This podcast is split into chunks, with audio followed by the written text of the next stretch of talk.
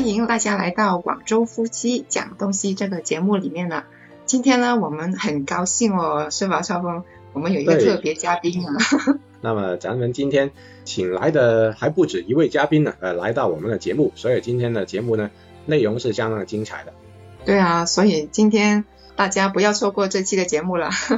记得要订阅我们的专辑啦。那要不我们先呃邀请我们的嘉宾跟大家打声招呼吧，好吧？好的。刚才跟志叔聊了那么多关于小说的那些文字的部分，那要不接下来我们跟两位主播来聊一下声音演播方面的话题了，好吧？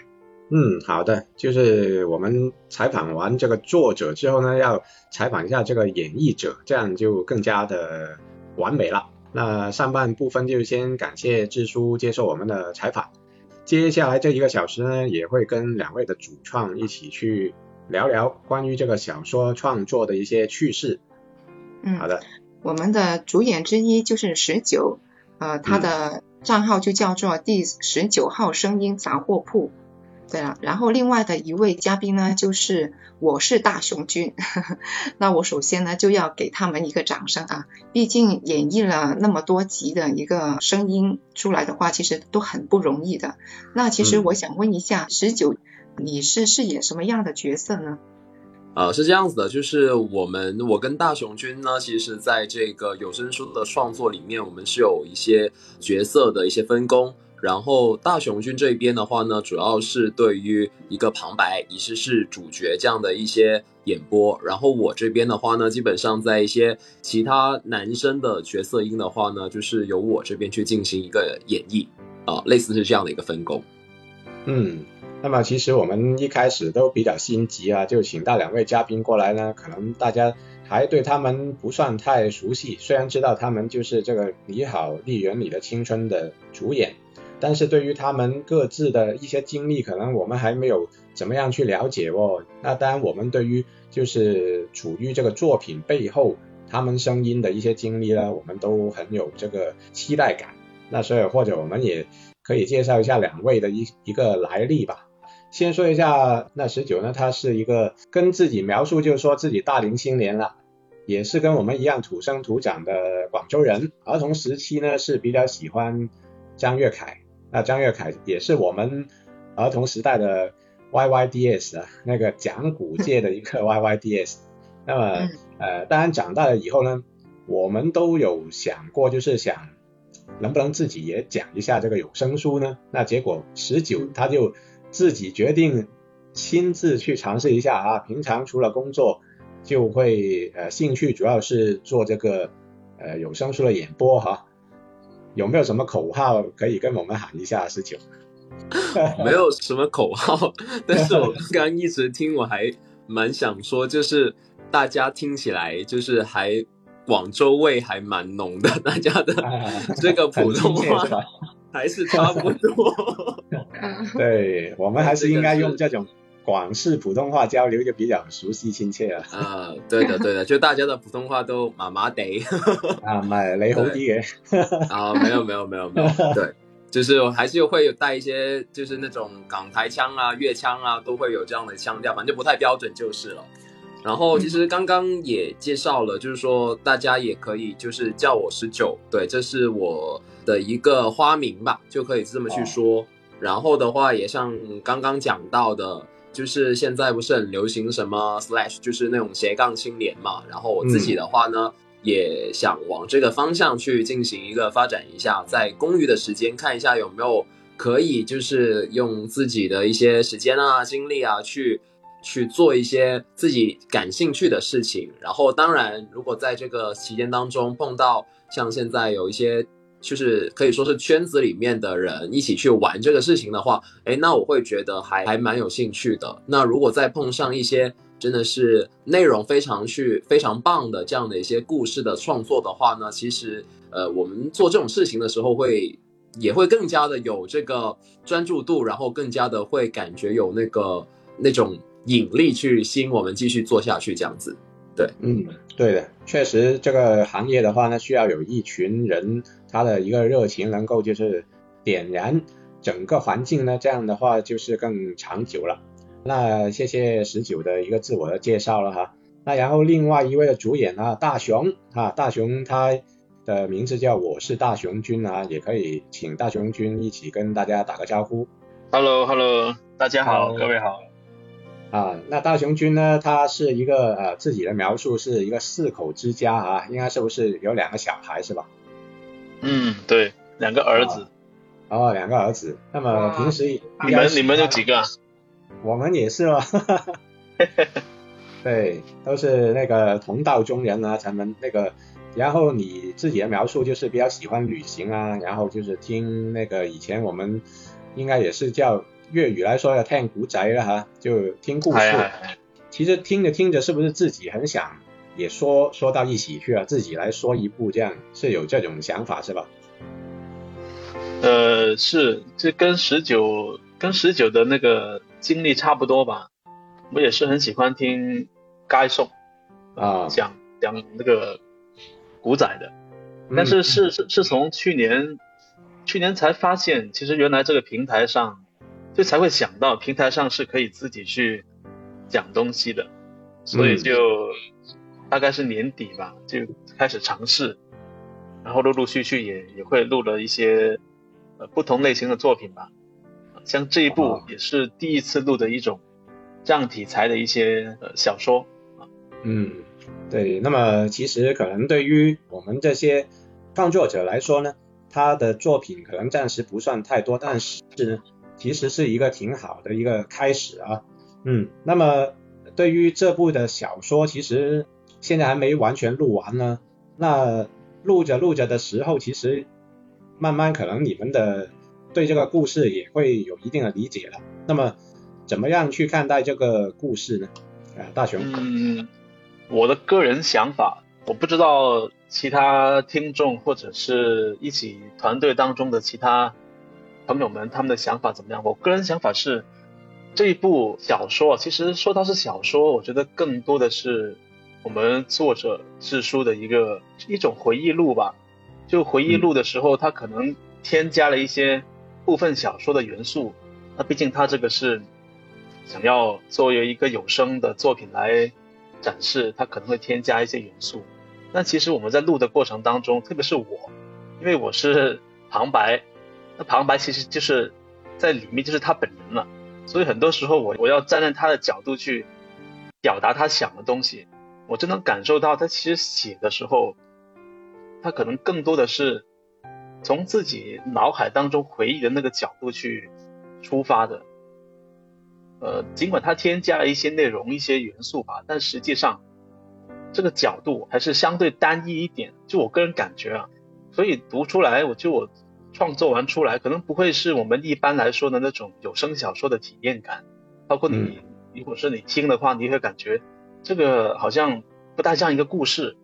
而是像很多很多小片段拼凑而成的一个一篇比较长的，类似于散文的一个回忆录吧。这是我我我我的感觉啊，不不知道对不对？给我的感觉就是，因为智书毕竟是结合了他自己的个人经历在里面嘛，那么我的那个描述就是不一定准确啊，就会不会其实有点像那个纪实小说一样？因为他既然也是一个个人的经历，然后当中可能只是那个人物有些虚构啊。名称虚构啊，但是经历可能就是真的发生了哦。那么对于这种的一个演绎呢，传统那些有声书会有区别，就是传统有声书它虚拟的东西会比较多哈，然后很多都是靠想象来创作出来。日书的这部作品的话，它会有一个更好的地方，就是结合了他过往的一些回忆。那所以可能从演绎的角度来说呢，我觉得对于你们也是一种比较全新的尝试嘛。那以前可能你们听那个呃古仔，就古仔的话，它也会有一些夸大啊或者等等，就创作表演的成分会更多。但是可能给到你们这一部的作品呢，它的一个写实的方面会更多一些。那我觉得这样的话，其实我挺好奇啊。那想问一下十九，就是哎，对于这样的一部那个有声书的话，它又可能不需要你。想象或者创作的太多太多的东西，那这样的一部有声书，你觉得会不会比其他的有声书要录起来要更舒服一点，或者更好呃更容易把握一点呢？因为我这边的话呢，会需要对其他不同的角色，然后进行一个演绎嘛。那如果在一个角色比较多的一个场合的话呢，其实我这边会需要去根据不同的人的性格去演绎到他们可能就是我自己，因为怎么说呢？可能每一个角色之间他的一个出现的那个时刻，其实对他背景这些我可能。在看下去的时候呢，我是没有特别的了解，我只能根据他的就是前文后文，然后去联系说，哎，这个角色我需要怎么去进行一个演绎，然后去给到他这样的一个性格，他的一个语气、口头禅这样子去做。那如果是比较多人的这样的一个场口的时候呢，会有时候确实是有一点点的，就是对于我自己的演绎来说有点挑战，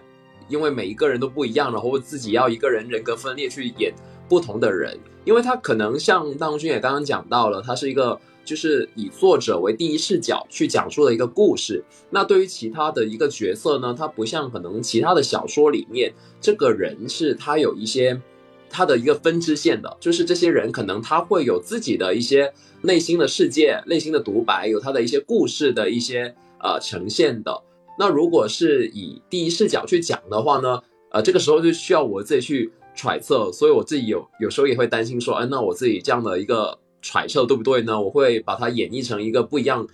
不同实际性格的一个人。那这个也是我自己在演播多程过程当中的一个二次创作。但这个的话，就是也是靠自己去揣摩，所以的话也不知道是对不对这样子。看那个小说跟演绎的时候呢，我也想问一下，就是大雄君啊，就是你演绎的时候有没有？勾起你的那些大学的时候的那些回忆呢？肯定是有的，但是毕竟地方不一样，然后每个人的经历都不同嘛，所以说只能是有部分的一些片段可能有有有重叠或者有有交汇，但实际上比较多的内容是对我来说啊是全新的。虽然说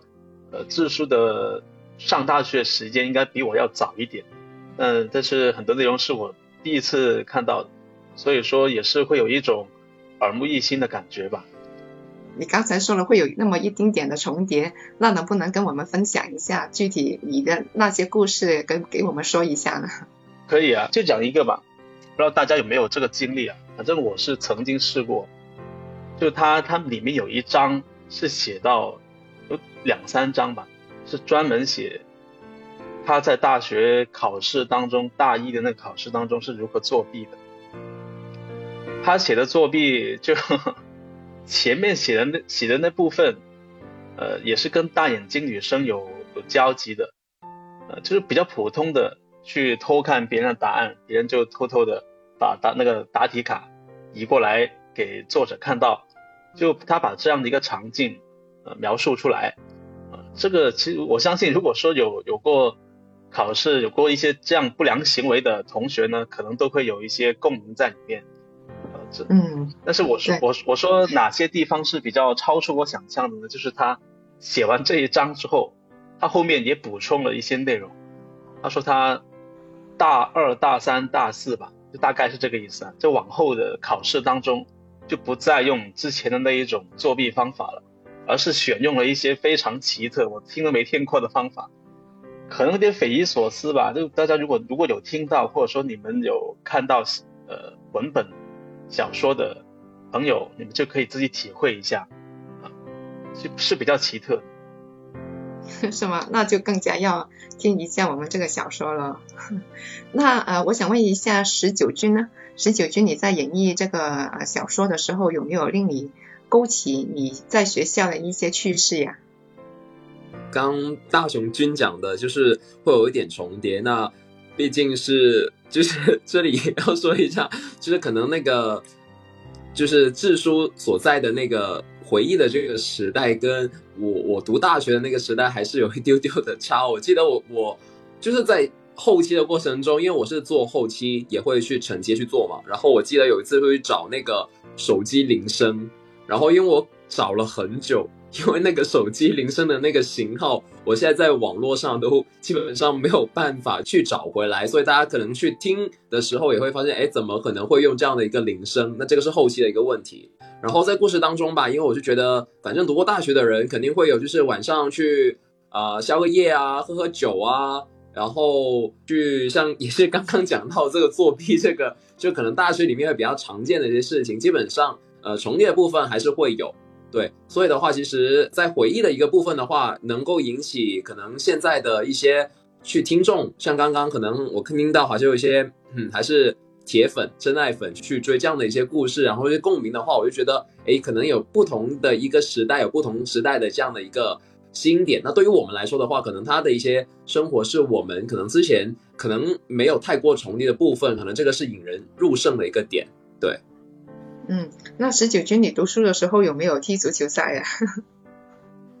啊，比赛嘛，我我大学的时候我运动方面就真的没有什么比赛，但是的话，我会觉得志书这里真的写的很好。我们在做这个故事的当中的话呢，是真的因为这一个部分感觉是，就可能它跟之前呃的一些叙事的那个节奏有一点点不一样。那如果听众有认真听的话，其实都会发现我们是换了一个背景音乐，然后的话呢，在描述当中的话呢，我们的一些语气节奏也是根据了这样的一个情节去做了一个更改。那在讲述的过程中，我们会发现这个片段非常的燃，非常的热血。那我就觉得就是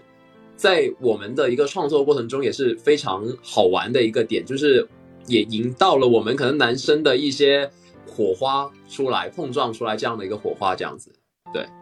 哦，那其实你刚才说了，就是你读书的时候跟智书读书的时候，那个大学就是重叠的部分并不是很多啊。那你在演绎的时候，那你是怎么揣摩这个角色的呀？嗯，第一个是，其实智书在写这个故事的过程当中，他的文笔也是就是写的比较好嘛。然后的话呢，我们在。读他的一个小说当中的话，其实自己因为像我们这种对着这个文字，然后去创造他的一些语音世界的人，基本上脑子里面的那个幻想的世界是非常的强大的这个能力。所以的话呢，我们都是根据就是作者的这样的一个文字，然后去幻化出这样的一个场景。那当然，老实说，在我们的演绎的过程中，我是觉得像支书刚刚讲到，就是我们会加了一些。就是可能比较接地气的一些语言呢，其实也只能说根据我们现有的一些时代的一些口头禅，然后去把它加进去。然后的话呢，我不知道就是给这个故事吧，就可能从文笔当中，我们在二次创造的过程中，给它增加一点我们自己的一个色彩。因为其实，在进行有声化的一个过程中，也是不仅仅是智书的一个。结晶当然是以它为一个主体，那我们再发散我们自己的一个演绎，然后的话去给它一番新的一些不同的元素吧。嗯，就是刚才我听你说的时候，据你之前跟你了解的话，其实你也是有正职的工作，然后利用一些业余的时间去做这个东西。就是我是觉得挺辛苦的。那你在这样的一个就是时间并不是很多的时候，那你要又要去啊演绎这个角色，那你会不会说你需要去参考一些电影啊，或者是某一些小说呀，嗯，或者是诶去马路边啊，有一些演员不是说嘛，他要演演某个角色的时候，他要在呃马路边要看一下那个人他是怎么说话的，他的表情是什么样的。那其实十九军你有没有去嗯去做或者是相关一些功夫去准备的呢？因为其实老实说，我做这个要去做配音这个工作的话，其实我还玩了蛮久了。所以的话，我也像刚刚说的，我是一个想象力相对来说比较丰富的人。那平常在生活当中的话呢，其实偶尔也会去留意一些。人他们的一些说话方式，他们的性格是怎么样子的？然后在文字的过程中的话，就可能会根据这个人的性格，然后将我平常观察到的这些，像你刚刚说的，可能我平常看电影也好，然后我听其他的一些创作的内容，或者是我在生活当中呃有碰到这些人也好，我会将他们的这些碎片，然后进行一个整合，然后的话去创造这样的一个角色。出来这样子，对，所以我不知道这是后面会不会有一些，不过可能这么阳光的小说不会啦，因为我自己个人的话还蛮喜欢说去配一些不一样的角色音，特别是生活当中不会自己不会去做的，比如说什么坏人呐，那种就是杀人犯啊、变态啊，啊这种的话我自己还蛮喜欢配的，就这种就感觉蛮好玩的啊。嗯，好，谢谢师姐。那我想问一下，大雄君呢，就是你的那个角色方面是一个旁白嘛？其实，呃，对于有声小说来说，其实旁白看似是很简单，但是其实演绎起来呢，也是不容易的哦。那你是怎么去做他这个小说里面的一些旁白或者是其他角色的呢？确实，呃，我在这部小说当中呢，主要是旁白。那其实。大家如果听过或者看过也知道了，这个旁白实际上就是作者本人的一个内心独白。那所以说我在处理的时候，我就想象成我就是主角，就念旁白的时候就不是站在一个第三人称的一个角度啊。就比如说我们做一些其他小说的时候，绝大多数旁白它其实都呃可能都不是第一人称的，都是站在一个讲故事的人的这个角度。这部小说跟他们不一样，就这部小说，它我只能是站在作者绝大多数，就等于百分之七八十的呃说话的感觉都是自己用自己的嘴巴来讲，并不是说一个讲说书人或者说广古楼，不要站在这个角度来讲给第三方听。所以说在处理的时候，会更多的一些靠近于内心的那种。呃，独白的表达方式吧，呃，就比如说，如果说我们讲一段一段普通的话，如果是平常的一些第三人称，或者说一些非这个类型的一些小说，我们在抑扬顿挫或者说描述方面可能会有一些不一样的基调，但这个这个这本书呢，它首先是一个阳光类、青春类的，所以说它尽管里面有一些呃。非常非常强烈的感情表达，但是我也不能把这个做的太过太过太过夸张，否则就跟人物本身的那个特点有点有点跳脱了。所以这个度的把握，呃，还是比较要花心思去去构思去去做才行的。包括我们现在录到录了七八十集。那其实说不是说从第一集到目前为止，其实都是一个在变化的过程啊，就不是说我我们第一集到最后一集其实都是一种感觉，其实都在变化，因为我们在看它的不断的呃内容不断的推进的时候，可能在文本当中的作者他的心思他的思维也是在变的，所以我们也会在根据文本当时的那个内容。可能会做一些微调，当然这个微调可能听众或者各位朋友不一定能听得出来啊，但我们在做的时候其实是有这个变化在里面啊。嗯，对，那确实，因为作为一个演绎者的话，他可能那个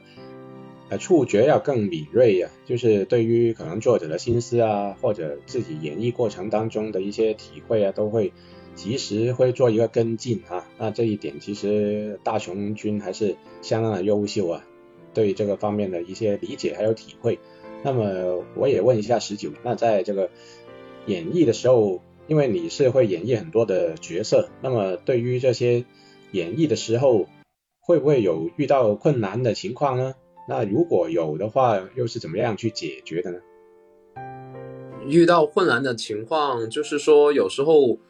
录着 录着，就是可能有时候会进行一个人物的一个混淆，就是有时候忘了这个人物他应该是怎么样的一些性格的一些方式。对，那这个的话，就是我后面的话会根据这样的不同的一些角色，他可能的一个出场的话，我会有一个自己的一个。叫做类似一个小本本，然后的话呢，其实呃小文件夹，然后这个文件夹里面呢会有每个角色，就是之前在我跟他配的时候，我是用怎么样的语气去给他们去定义的，然后的话之后的话，我会根据这个类似像大纲的一样，之后去配的时候也会去再看一看，就是可能这个是我自己的一个小方式吧，啊，嗯嗯，那确实也是一个办法，因为角色越多的时候呢，可能就是要。变化起来的时候呢，那个难度也会更大。那所以我觉得就是录好一部有声书呢，那个确实前期跟后期的准备的功夫都要不少啊，而且很多就是循序渐进，然后你一直在随着这个小说的更新的时候，你要又要去有一个跟进的变化呢，那这一点呢是相当的不容易的。那么两位的主播都相当的厉害，相当的优秀啊，我们都向你们致敬啊。那么除了演绎方面哈，当然涉及到整个的小说，因为它需要一个宣传呢，啊，还有后期制作，其实也是一个很很大的一个就是工程啊。那么我自己其实也做过电台节目的话，都知道，就是我做的就是那个版头啊、片头那些，可能相对来说那个工程就集中在那一段就 OK 了。哎，但是做有声小说的话，它每一集的话有一定的长度，那么它要制作的一个工序可能就会更多了。那么呃，其实我很想了解一下，就整个团队对于这个后期或者是宣传啊、发行啊等等，会有哪哪些方面的一些准备和努力呢？问一下大雄啊，对于这个方面了不了解呢？这个问题问我的话，我就会马上请出我们的后期大神十九啊。其实因为这部 小说。后期工作全是他一个人在负责的，哇！因为我们的分工是这样，对对对，他是很辛苦，哦，所以说他要演演绎角色，又要做后期，所以他的工作量是挺大的。所以这个问题我就有请十九回答。啊，是这样子的，就是我们在其实我们当时收到这个说我们两位可能一起去参与到这个项目的这个消息的时候呢。是我们会有一位同事去跟我们去做一个联系的，这里待会会不会宣传一下？对，然后的话呢，当时我们就有一个小小的电话会议，然后去通话了一下，就是说大家是怎么样的进行一个分工。然后的话呢，就是说后来我们就协商下来的话，就像刚刚大雄君讲到的那个形式。那其实我其实我反而是觉得大雄君会比较辛苦一点点，因为他可能。又要带小孩，然后的话呢，也有自己的工作，那他是比较忙的，所以的话呢，就是我就觉得他可能要录制的时候，对这个环境的这个需求，其实会真的是各种会严格一点。那我这边的话呢，因为我的音不是特别的多，那我在做后期的时候，其实我在一些闲余的时间，我也是可以去做的，所以这个确实他会比较辛苦一点点。然后你说后期的一个困难吧，我是觉得其实。因为我之前也说我自己也有去玩这样的一个配音的这样的一些东西，所以的话呢，还是也没有特别的难。但是有一个点，就像我刚刚提及的，就是有一些音效，就是可能因为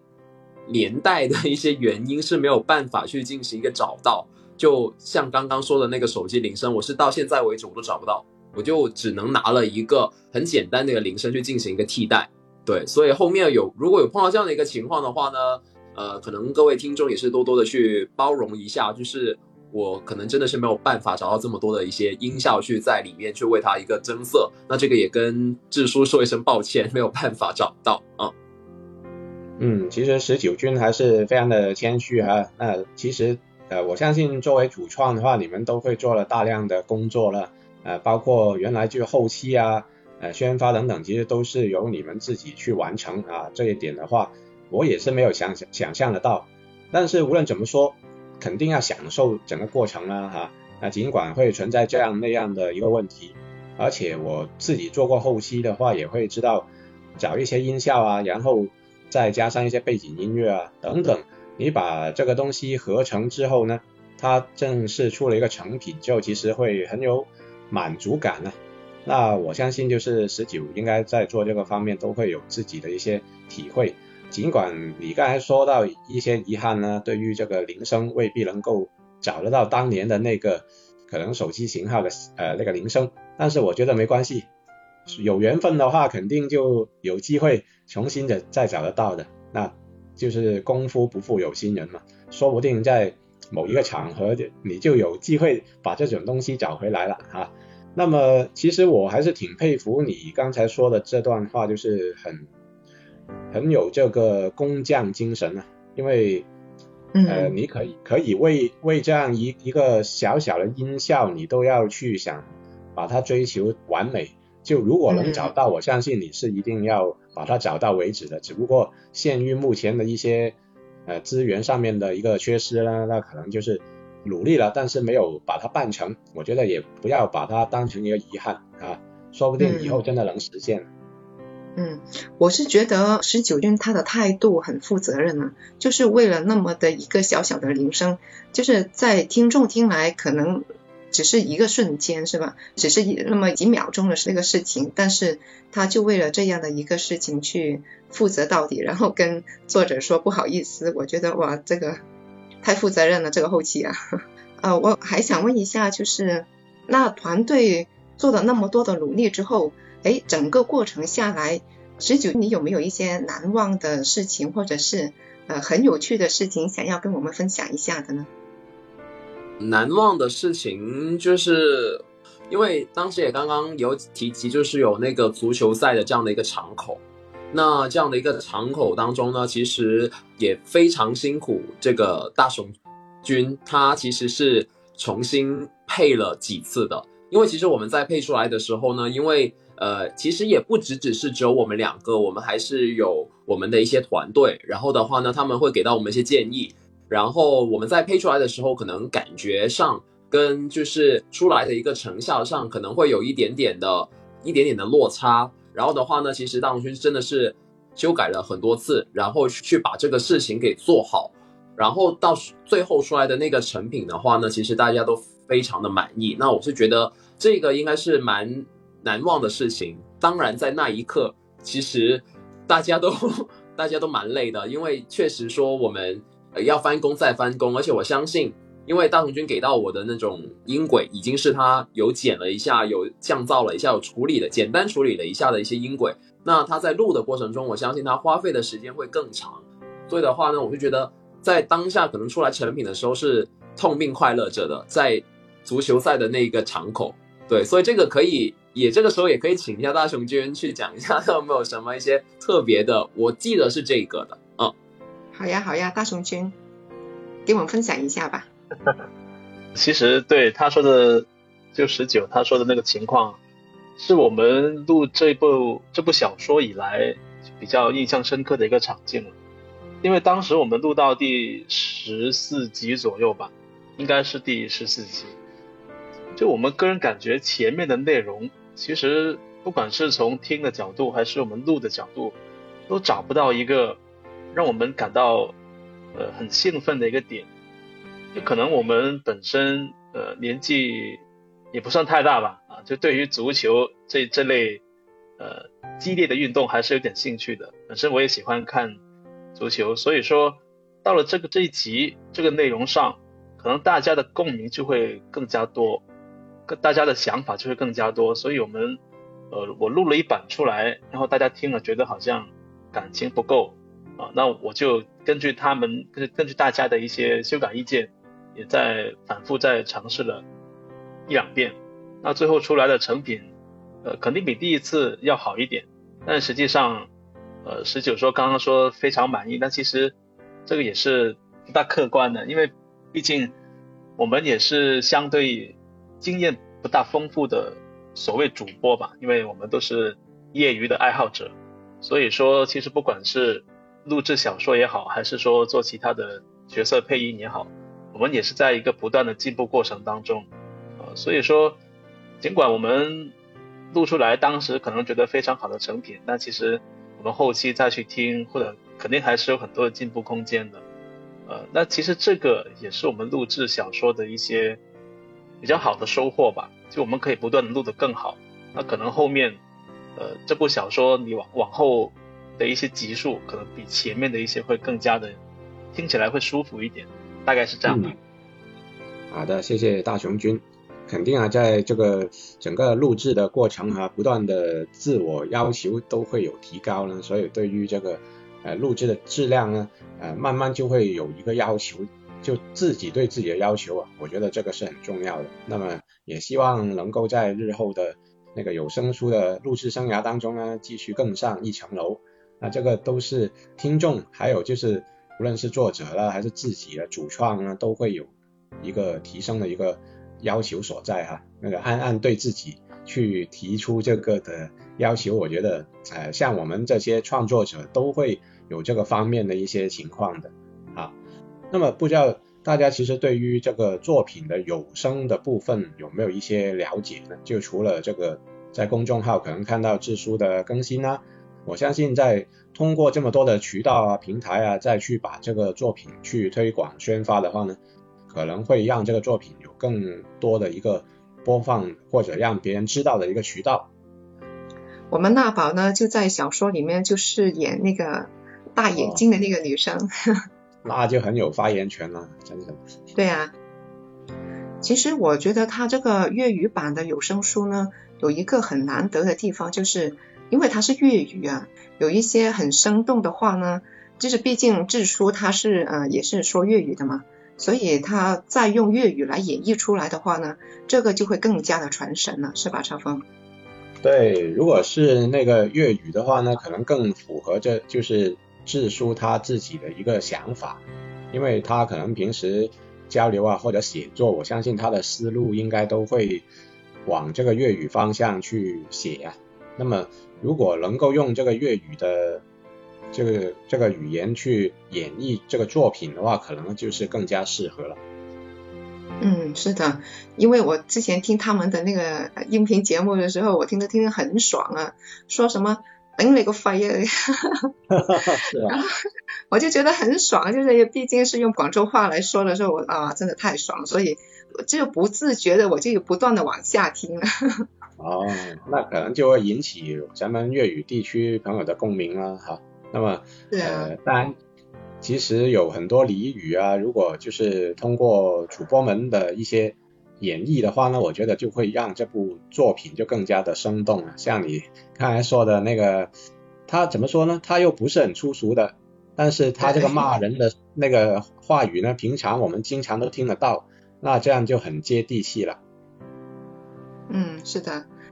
对，字书有话说了。对我听那么久啊，其实我想。就我刚也听到大雄君跟十九讲的一些他们的这一块的一个写，这就是说把这个转成这个有声书的一些他们的一些对这个这个作品的一些感受吧。其实我觉得大雄君说的很对，就是的的确这个就是我个人的一些一些非常平淡的一些经历啊，或者说一些平凡的经历。但其实可能我就是用一些比较有趣的一些手法把它。描述出来，然后再加上了一些我很多的一些过往的一些感悟，一直到现在感悟。但怎么说呢？就是我觉得大雄君呢，他是能抓住整个我写这个东西的一个我的一个当时的一些感情色彩，包括我可能当时的一些所思所想，包括我对这个这个经历，当时我应该是个怎么样的一些感受。其实包括我写这东西的时候呢，其实很多时候在普通话写的过程中的话呢。我也会不自觉的把它想，哎，这句话如果说用粤语，应该是要怎么来把它展现出来，或者说把它描述出来。但我觉得话就是听这个大松君跟十九把他们转换成这个粤语转出来之后呢，我个人觉得是非常恰当，然后也是非常的这个点到了那个精髓里面去了。但怎么说呢？其实我当时我就想问问这个大松君跟十九啊，其实我就说，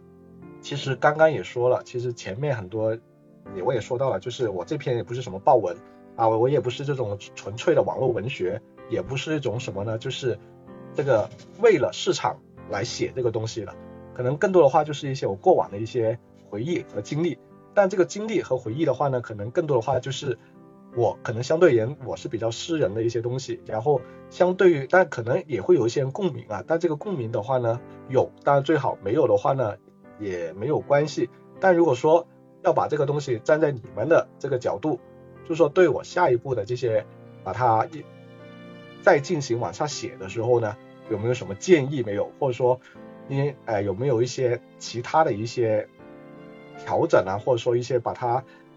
往下写的一个方向是怎么样子的？我我就想问问两个主播，因为毕竟主播的话呢，在看我这个东西的话呢，你们肯定也是看得很认真，要不话也不会演绎那么好。但既然看那么认真的话，肯定也会有一些建议或者说一些